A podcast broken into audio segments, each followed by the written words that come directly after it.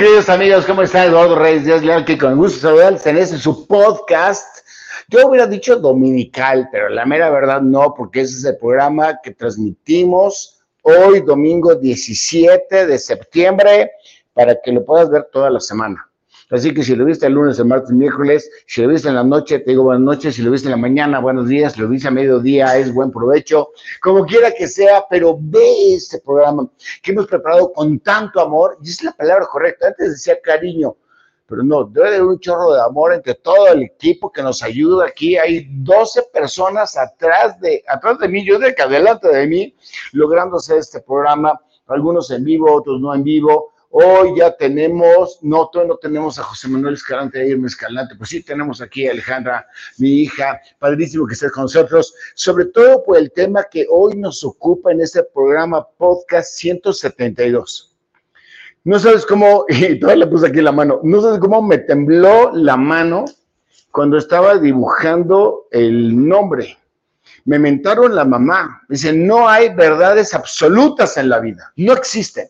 ¿Cómo puedes sacar un podcast, pláticas con sentido, con verdades absolutas de la vida? O sea, ¿a dónde vas?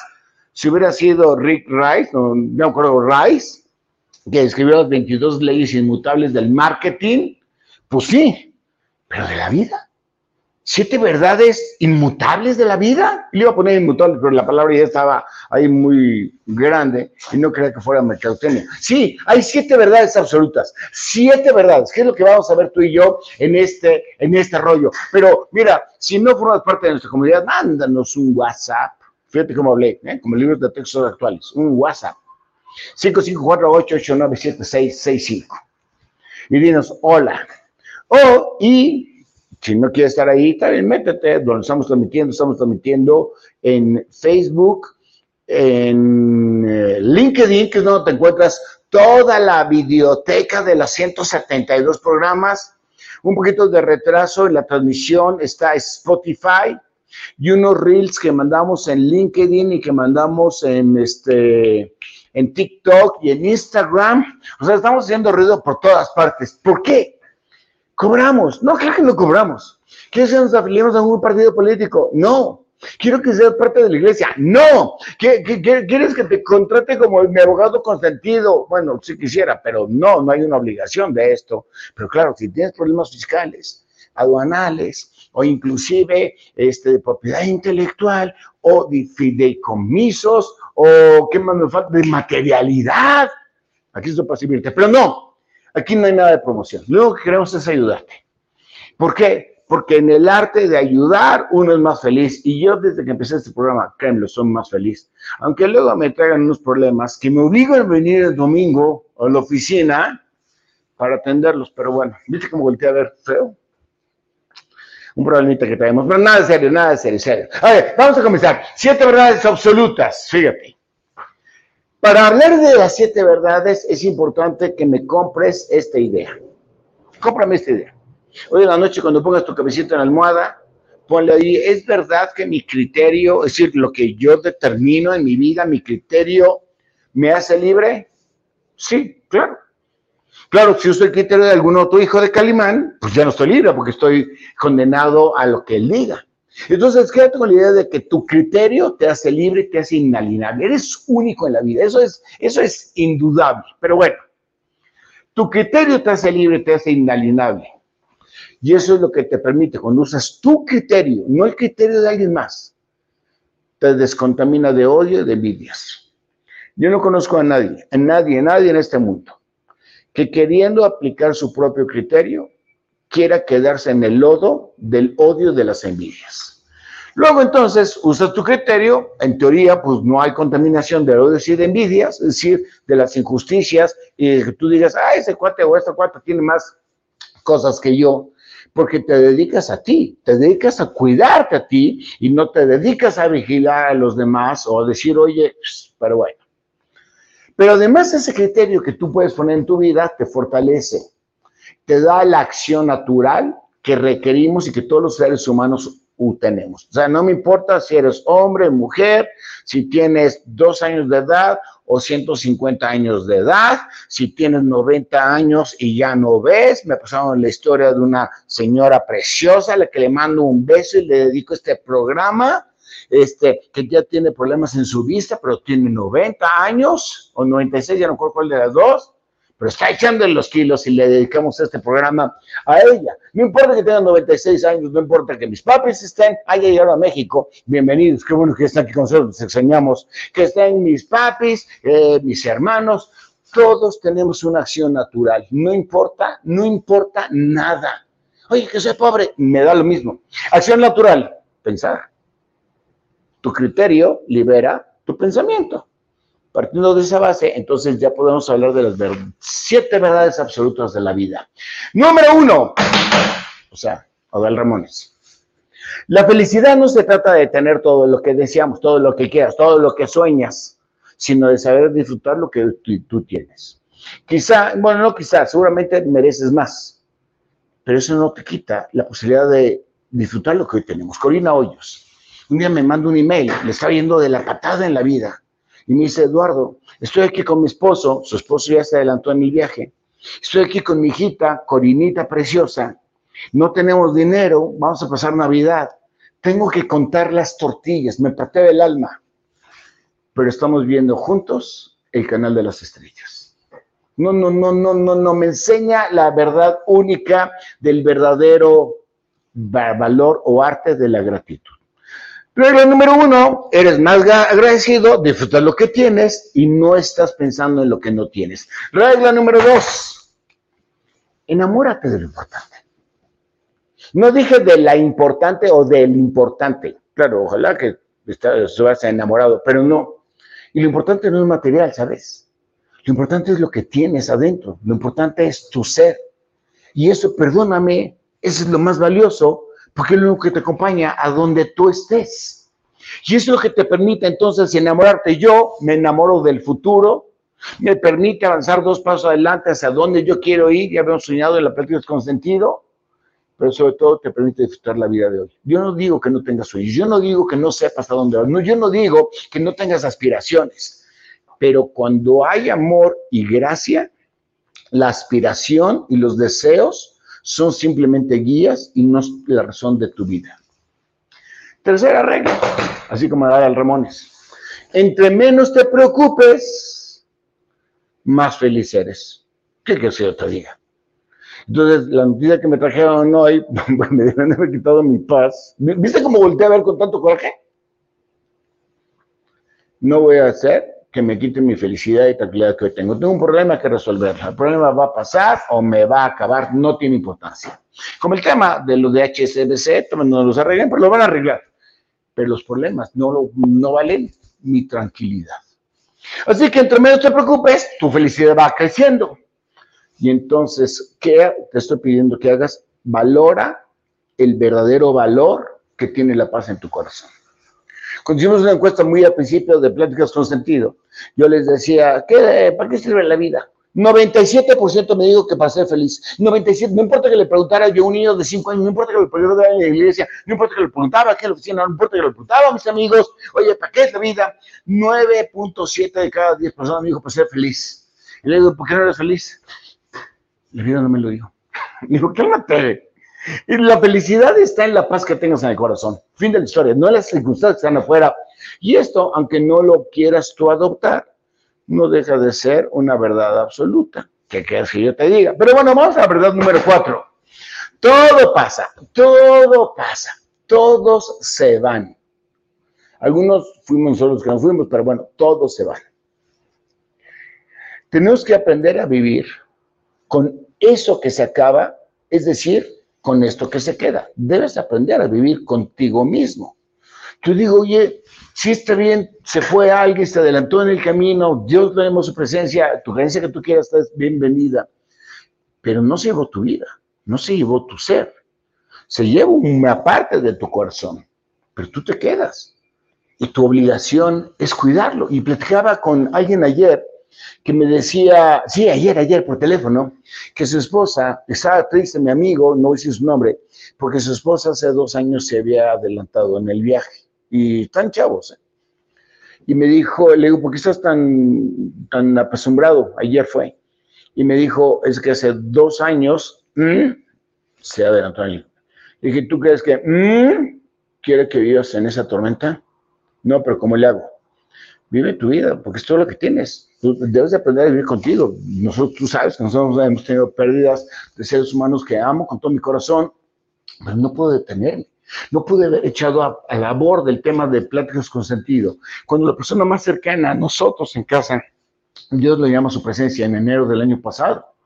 En enero, Dios lo llama en un martes y el domingo estábamos con la plática con sentido. Cuando me dijeron, ¿cómo puedes tener? Porque tienes que seguir tu vida compartiendo con todo y el dolor que tú tienes. Todo pasa, todo pasa. Hasta el problema que me trajeron, todo pasa excepto la forma en cómo tú los mantengas contigo, excepto cómo tú madures esa experiencia que tuviste o esos momentos que tuviste. Esa es una decisión tuya en el pensar. Si vas a vivir en el pasado porque ya no está, o si vas a vivir presente guardando esos lindos recuerdos o inclusive feos recuerdos. Cuando se fue la que hizo de mi abuela, mi tía Pita, pero eso se fue hace muchos años, ya no me saca lágrimas, ¿eh? A mí me preocupaba más el dolor de mi papá, que fungió como si fuera una parte de su, como si fuera su hijo. ¿Cuánto le dolía a mi papá? Pero yo para conservarla, y aún la conservo a 30 años de distancia, cuando tengo un problema empresarial le pregunto, ¿y cómo lo resolvería la tipita? La tía Pita era la dueña con su esposo de chocolates WOM, vaquitas WOM. Depende de tu edad, sabrás de qué estamos hablando. Si tú dices que estás joven y te acuerdas de las vaquitas WOM, pues yo creo que ya no está tan joven, pero eso ya no tiene mayor relevancia. ¿Cómo lo hubiera resuelto ella? Porque enfrentó problemas. En la década de los 80 se enfrentó problemas. Entonces yo decidí guardarla en mi corazón porque cuidado de mi papá cuando la mamá no estaba, que fue muchos años, y la experiencia que tuve con ella y la experiencia que me deja de vida. Esa fue una decisión, pero es una verdad absoluta. O sea, que no querramos tomarla es diferente. Quinta ley inmutable de la vida. Si sabes mantenerte positivo positivo, no dije optimista, positivo o positiva en situaciones negativas. Chin, me traen un problema. Si me sé mantener positivo, además, amén de que tengo creatividad, que no me vas a quitar la paz y que los problemas, como yo le digo a mis hijos, sirven para resolverlos y sirven para sacar lo mejor de ti, habrás descubierto lo que significa ganar en la vida. Para mí eso significa el éxito. No es que alcances un cierto nivel, y entonces es fabuloso este mundo que yo le llamo resiliencia. Resiliencia es cuando con buena actitud enfrentas los cambios en la vida, pero sacándole toda la artillería de las herramientas que tú has desarrollado. Y la que te falta con esa actitud, que actitud es todo, pues inventas nuevas y desarrollas nuevas circunstancias. La contraportada es que te quedes en la miseria. Y como hemos manejado en este programa, la contraportada es que regreses a tu vómito. Y eso no está sano. Pero bueno, es una ley inmutable. La fórmula. ¿Hay fórmula, Eduardo? Ya sé que va a decir Grace. Grace, que siempre está aquí en el programa y que nos manda siempre comentarios chidísimos. ¿Hay fórmula? Sí, la fórmula es sencilla. Sumas a la actitud de autoestima. Es que no la tengo muy buena. Pues levántala porque es lo único que tienes. O sea, si tú no te aprecias tú, es como si viene la votación de presidente y el único que no votó por mí fui yo. O sea, está loco. Con los estándares adecuados. Acuérdate que te enojas porque tus estándares los tienes desequilibrados. Yo me enojo porque llega un cliente tarde. No, yo me enojaré porque yo llegué tarde, pero en mi estándar ya lo quité. Pues el cliente llega tarde, claro, yo cobro por hora, no por mí que llegue tarde, pero me da lo mismo. Pero es decir, los estándares marcan tus emociones. A eso le aumentamos que le des prioridad a los momentos, que es lo único que tienes en la vida para poderlo disfrutar. Y el resultado de la fórmula es vivir en plenitud. Difícil, sí, puede ser que sea difícil, pero no estoy diciendo aquí si es difícil aplicar las reglas inalienables de la vida, lo que estoy diciendo es de que son reglas. Regla número 6.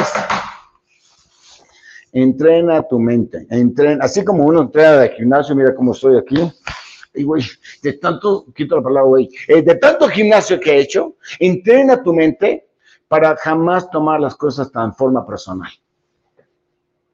¿Por qué? Lo tomas personal, dejas de atender el problema y tienes que atenderte a tu gastritis.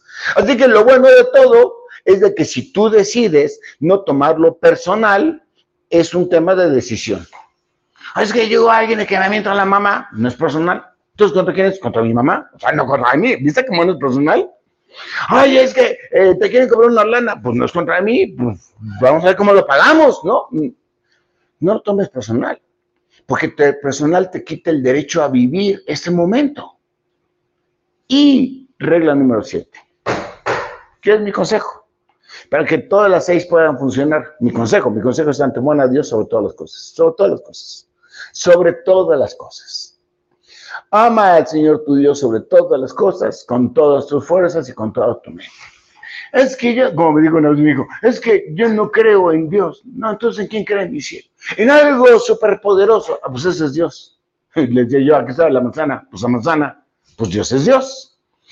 No importa que tú digas que Dios, bueno, a mí sí me importa, ¿no? Porque Dios es Jehová, pero bueno, no me importa si tú dices que Dios es Alá o si es Buda, no lo sé, sí me ofende un poco, pero no importa. Anteponlo sobre todas las cosas.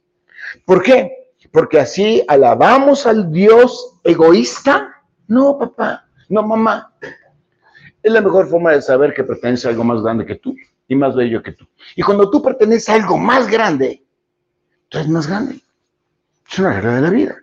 Yo no creo que Dios sea egoísta. Cuando dice, y amame sobre todas las cosas, significa confía en mí sobre todas las cosas. Haz lo que tengas que hacer en la vida. Pon lo mejor de ti todos los días. Acuérdate que ya habíamos dicho un día, lo mejor que puedes hacer hoy es dar lo mejor de lo que puedes hacer hoy. Y la regla está sencillita. Pero bueno, hay tantos siete reglas, eh, es decir, tan sencillo. ¿Hay conclusión del programa porque todavía faltan 15 minutos? Sí, sí hay conclusión, pero todavía no apague la televisión, porque la conclusión no es la conclusión del programa, es la conclusión de las siete cosas que dijimos. ¿Qué fue lo que dijimos? Sueña con la gratitud, desarrollala, sueña con la esperanza, desarrollala, sueñala eh, con la libre de preocupaciones. No dije que no tengas preocupaciones. Sueña con disfrutar cada instante, que es lo único que tenemos es el ahorita, ahorita, ahorita que son las 7:15 o 7:16 de la tarde de este domingo 17. Es el mejor momento de mi vida, porque es el momento que tengo. Y no importa que no cobremos por eso y que no me contrates como abogado, no tiene importancia eso. De menso, no disfruto el momento. Día me dijeron, ¿y por qué siempre estás buenas? ¿Qué siempre estás buenas, no? Me dicen que sí, los abogados que me traen un problema. ¿Por qué? Porque de menso voy a regalar mi actitud. No es que no me importen los problemas, es que a mí el problema no me va a quitar mi paz, porque es el único problema que es el único momento que tengo. ¿Qué tal, Dios no lo quiera, que mañana no amanezca? Y los problemas aquí se quedaron y yo me llevé los problemas. Disfruta el momento, disfrútalo en cómo esté el momento. Contando las tortillas, si estás pudiendo abrazarte a ti, aunque no esté, porque como decía alguien, oye, ese estoy solo en la vida, pues ya no estás solo, estamos tú y yo, mi hermano. O es que tengo miedo porque tengo una enfermedad, le mando un saludo a Gerardo. Caguas, que me lo operaron y que está mucho más mejor. Y digo, ¿para qué te preocupas, mi hermano? Disfruta el momento aunque estés ahí en la operación. No, conmigo no me han operado. Claro que me han operado del cerebro, no, pero sí ese que requiero, pero del cerebro no. Una vez me estaban operando de la hernia, pero con local. Y entonces yo me empezaba a acelerar a todos. Iba a confesar que a las, enfermeras, sí, porque el doctor está ocupado, ya las enfermeras me las vacilé todos. Hasta que dijo el doctor, póngale la mascarilla a este güey, porque me está había una malla que te tenían que poner en la hernia y entonces yo cada vez que me reía, la malla se movía. Eso es real. No, yo ya me durmieron esos canijos de su madre. Casi me conquista las enfermeras, pero no lo logré. Disfruta el momento, no importa dónde estés, no importa que estés en un avión varado, no tiene importancia, porque lo único que tú tienes es el momento y tu capacidad de pensar es decidir sobre ese momento fortalece tu actitud, dijimos que es el todo, digamos que es la expresión más natural de la resiliencia, y entonces llegas a la resiliencia y vas a haber aprendido lo que es ganar, es decir, tu capacidad de adaptarte, siempre dando lo mejor, tratando de resolver los problemas. No digo que seas un valegor, o sea, resiliencia y actitud y disfrutar el momento, gratitud, esperanza, libre de preocupaciones, no significa ser valegorro de la vida, significa que tu vida te importe mucho. Y claro, séptima conclusión, ama a Dios sobre todas las cosas. Y ya se acabó. No, fíjate que no.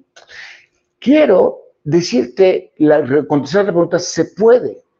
Se puede utilizar esas siete leyes que son absolutas. El que no, la, que no las practiquemos no significa que no sean absolutas. Se puede. Digo, no lo sé, tú dirás, ya sabes cómo soy, tú dirás, tú dime. Te quiero presentar un cuate. Te voy a presentar este. No sé cómo me movió el tapete en la vida. Se llama, me movió el tapete porque no sé pronunciar su nombre, pero Nick Bujicic, algo así por decirlo. No me va a regañar. Nick Bujicic. Un chavo australiano que nació en 1982, o sea, está chavo, nació en Chihuahua, mi querido Nick. Y él fundó una fundación que se llama Life Without Limbs. Oye, Eduardo, este, no tengo aquí mi inteligencia artificial, ¿me puedo recordar qué significa life? Vida, vida, vida, without, es sin limbs. Limbs. Y si tienes tiempo, métete a Google y te vas a encontrar que limbs son extremidades. Una vida sin extremidades. Funda pensando en todas las personas que no tenían extremidades, brazos y piernas, y les quería dar una orientación sobre lo que es el valor de la vida. Este chavo nació allá en Australia sin brazos y sin piernas. O sea, en su vida ha sabido qué es tener brazos y piernas. Y yo creo que al principio ni siquiera se daba cuenta. Yo ni siquiera sabía qué es tener brazos y piernas. Pero claro, te vas comparando, te vas comparando. Dices, que hijo, yo quisiera tener no menos uno. No, préstame una biónica o algo así por el estilo. No era su fiel a la operación de las biónicas. Ahí lo tienes en la playa. Y no sé cómo me llama la atención esta, esta fotografía. Es la fotografía que yo localicé en el internet de él, pero donde estaba menos sonriente. todas las demás le ¿de qué te ríes, hijo de Calimán? ¿De qué te ríes? Y estaba sonriendo. Eh, me la presentaron la historia a través de tercera persona, luego ya me metí a investigar un poquito más. Les, cada historia que saco aquí la fue investigada perfectamente. Y este hijo de Calimán que está sonriendo y que no tiene piernas, no es magia, ¿eh? porque no ya que la magia parece como que no tiene pierna. Sin piernas sin brazo y sigue sonriendo y toda su vida ha estado sonriendo. Y este hombre sin piernas y sin brazo escribió. Claro, debía de haber puesto entre comillas escribió porque no podía escribir, pero él escribió. Él escribió y dijo, he sido profundamente bendecido Cualquiera que lees dice bendecido, no te das cuenta, no tienes brazos, no, puedes correr, no puedes caminar, no puedes escribir, no puedes abrazar, no puedes decirle groserías a nadie. Bueno, cuando me no, ya no te puedo hacer ninguna seña. Y él dice, he sido profundamente bendecido. ¿Qué está viendo él que yo no estoy viendo, que tú no estás viendo? Y concluye esa frase que te regala hoy. Soy espectacularmente feliz. ¿Cómo puede una persona que ni siquiera puede sacar su cartera para pagar con una tarjeta de crédito en un restaurante? ¿Cómo puedes pensar que él es bendecido y que es feliz? ¿Cómo puede hacerlo? Y entonces me manda a mí, como tu, su mensajero hacia ti, decirte, ese es el todo de la plática. Aquí están los siete secretos de la felicidad, las siete reglas inalienables, las siete verdades absolutas, en lo que Nick te manda decir a ti, a todos ustedes, los, hay casi como 10 mil personas aquí en el auditorio. Por cierto, soy Eduardo Reyes, no soy un fake como en el caso de Luis Miguel, mira, si es cierto, o sea, sí estoy yo aquí. No, pero las 10 mil personas están aquí en el Auditorio Nacional y me querían contratar para el Foro Sol, que hay 30 mil lugares, pero dije, no, es, es mucho. Me manda a decirte a ti y a todos los que no están aquí.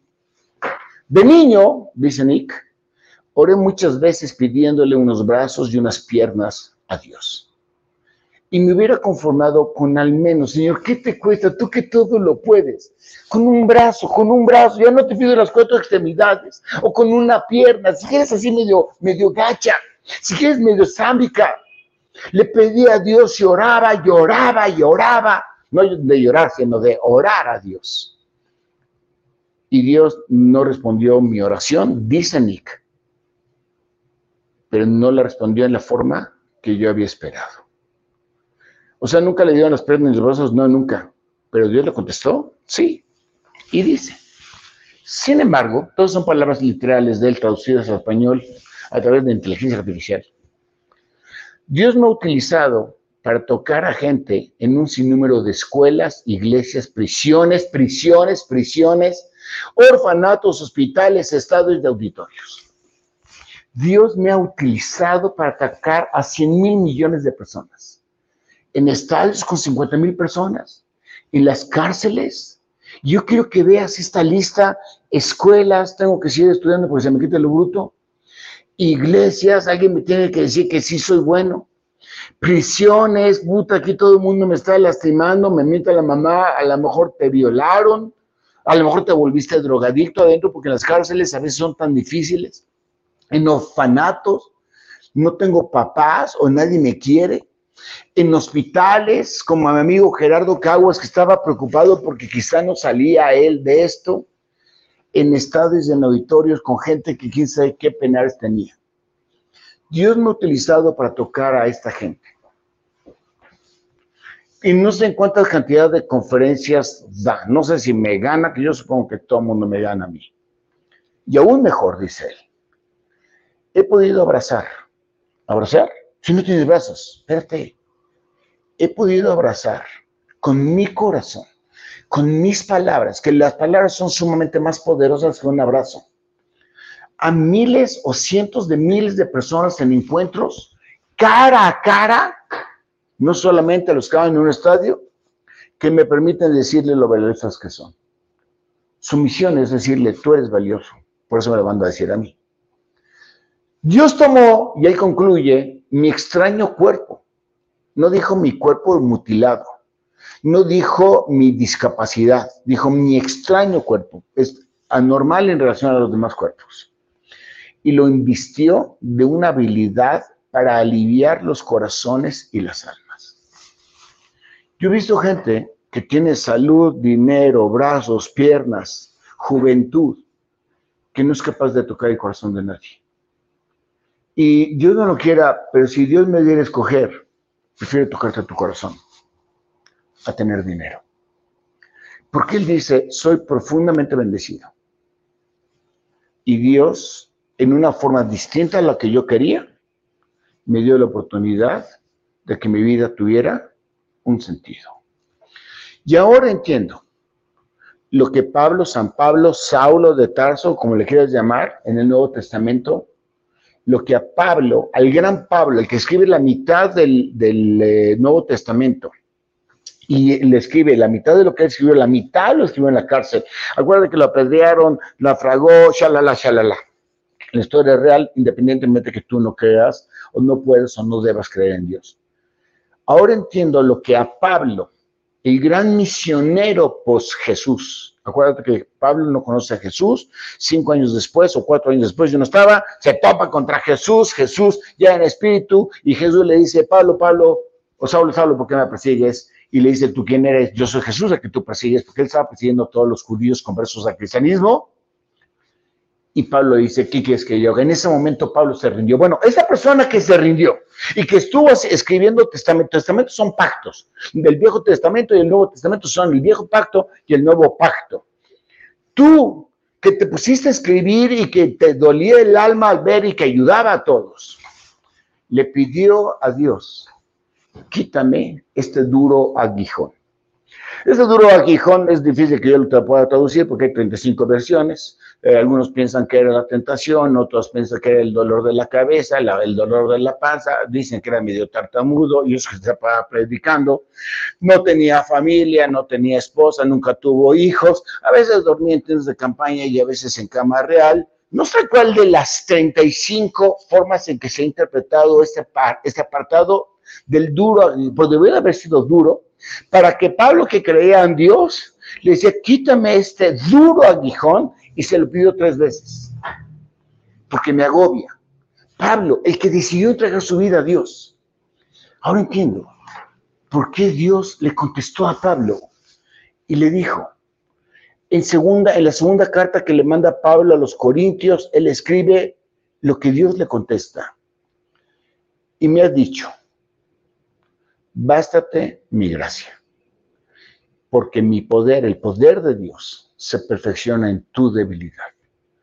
Yo creo que Nick tenía una gran debilidad no tener brazos y fue perfeccionado en el poder de Dios y por eso puedo decir, soy profundamente bendecido, soy profundamente feliz. Por tanto, acaba la Biblia, de buena gana me gloriaré, dice Pablo, más bien en mis debilidades, porque es cuando Dios está conmigo, para que repose sobre el poder que es en Cristo Jesús. Gracias, gracias, gracias de todo corazón. Permíteme bendecirte, que Dios te bendiga profundamente, expanda tu territorio, te aleje de la terrible tentación de sentirte la víctima cuando en tu debilidad el poder de Dios se perfecciona, a fin de que vivas feliz y deseoso de dar lo mejor de ti. Amén, amén, amén. Soy Eduardo Reyes Díaz Leal, mi correo electrónico particular personal crdl7 arroba me.com. Sígueme en X, bueno, se dice Twitter, R arroba, bueno, me podrías, dice que hablo muy duro, ya lo sé, me podrías hacer el favor de seguirme en Twitter, no te vas a arrepentir porque hay un chiste diario ahí que te mando. Arroba RDL7, no se olvide formar parte de la comunidad, danos un hola, un gracias, un te odio, al 5548897665. Ahora, me manda decir José Manuel que ya está en México y la próxima plática, bueno, ¿Te acuerdas que saqué el tema aquí de inteligencia artificial? Ah, pues ya te lo traigo. Vamos a analizar la tecnología y yo. Te voy a explicar inteligencia artificial un poco, pero más bien te voy a explicar lo que tenemos que usar la tecnología, no en el sentido para resolver tus problemas eh, de trabajo, sino en cómo logramos que tú y yo controlemos a la tecnología y no la tecnología nos controla a nosotros. Eso será el 24 de septiembre, pero hoy Hoy te pido que disfrutes esta plática y que me ayudes y que la compartas. Ahora, Ale me pregunta, me dice, oye, pa, ¿qué chocaste? Te tengo que platicar la, terrible historia de mi chuque. Resulta que yo venía bajando aquí por Palmas, bueno, allá por Palmas, porque estamos en la oficina. Y entonces una chava, pues me, que me pega atrás. Me bajo y yo soy decente, soy decente, no lo, ya es que no me crees. Y le pregunto, le dije, oye, ¿estás bien? Y me dijo, sí, sí, estoy bien. ¿Tú cómo estás? Le digo, yo estoy bien. Este, ¿Qué pasó? Le pregunté. Ah, amigo, es que me distraje porque venía aquí chateando y perdóname, es tota, totalmente mi culpa. Fíjate más qué linda chava. Oye, ¿te parece bien que llamamos a los seguros? Me parece que llamamos a los seguros. Hay que perder el tiempo, no importa. La chava está guapa, lo digo con mucho respeto. Me dice, oye, ¿no crees que sea una coincidencia de Dios en que nos hayamos conocido así? Luego, puede ser, puede ser, ¿no? Nunca me habló de usted, siempre estaba muy amable. Y me dice, yo creo que es más coincidencia porque fíjate que me acaban de regalar una botella de vino y de dos copas. ¿Por qué no lo que ven los del seguro? Ya ves que los del seguro se tardan un montón. Nos tomamos una copa. Le dije, pues me late. Diosidencia, diosidencia. Nos vamos a la cajuela, abre la de esa, saca dos copas, yo me tomo mi copa, me dice, oye, ¿quieres un poco más? Me gusta muy rico el vino, me sirve. En ese momento la patrulla y dice, el señor está borracho. Que Dios te bendiga. No confíes en abogadas, por no confíes. Que Dios te bendiga. Nos vemos en la próxima. Gracias.